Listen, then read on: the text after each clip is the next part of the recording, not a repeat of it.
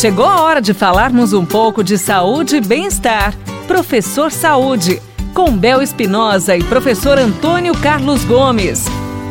E na nossa programação em 98.9 tá na hora. Bora receber ele que está nos ajudando a ter uma qualidade de vida melhor. Professor Antônio Carlos, tudo bem, professor? Chegando, cheguei. Professor, é seguinte, temos uma pergunta bem interessante hoje, viu? Qual é a diferença entre atividade física e o exercício físico, professor? Bom, primeiro Atividade física, a gente até andou discutindo esse tema no passado já, Sim. né?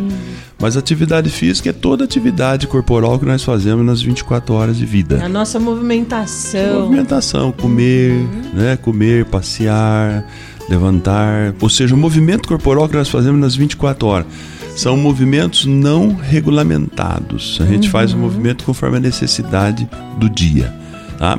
E o exercício físico é qualquer coisa planejada, né? rigorosamente, ele é regulamentado. É aquilo que nós fazemos todo dia ou algumas é vezes nas semanas, mesmo, naquele horário, compromisso. aquele compromisso uhum. e tal. Uhum. Essa é a diferença entre os dois.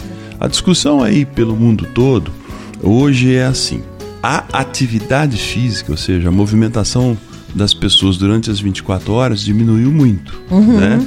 mas muito, assim, absurdamente. Não se esperava nesse Principalmente agora, né, professor? Com toda essa agora, pandemia, é. né?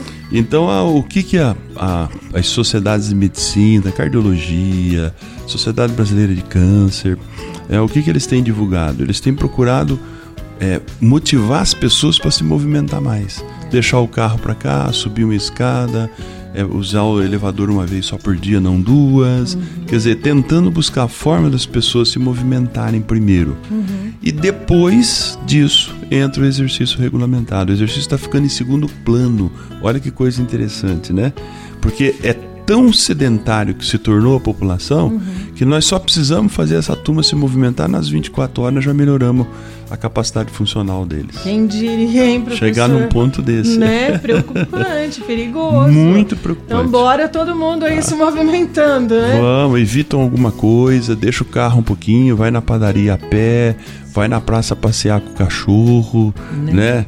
É, quer dizer, inventar coisas é. para se mexer. Professora, falando, bora se movimentar, dá para aproveitar também lembrar o pessoal nessa pandemia toda, não necessariamente se movimentar na academia, né, professor? Pode ser em casa, pode ser na hora que vai levar o próprio cachorrinho para dar aquela voltinha. Tem alguns lugares que tem aí os, os, os parques, os né? Parques Bosques. já adaptados para isso mesmo, Exatamente. devagarinho, tranquilo, né? Exatamente. Na verdade, hoje, principalmente agora, no final do ano, muita gente de férias, muito tempo sentado né, inativo, é. vendo televisão, lendo, Sim. que é importante também, mas é, entender a população que o nível de atividade motor, ou seja, de atividade corporal, caiu muito nos últimos anos. E nós, o Brasil, estamos assim liderando o sedentarismo mundial.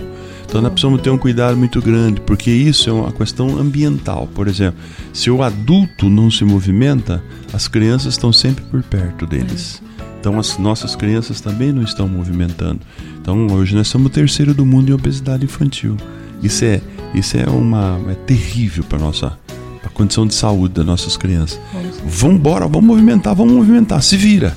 Temos que, temos que se movimentar.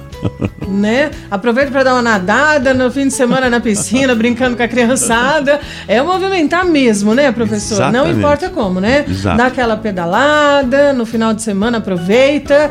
Tem que aproveitar, tá certo? E você não fique parado, movimente-se.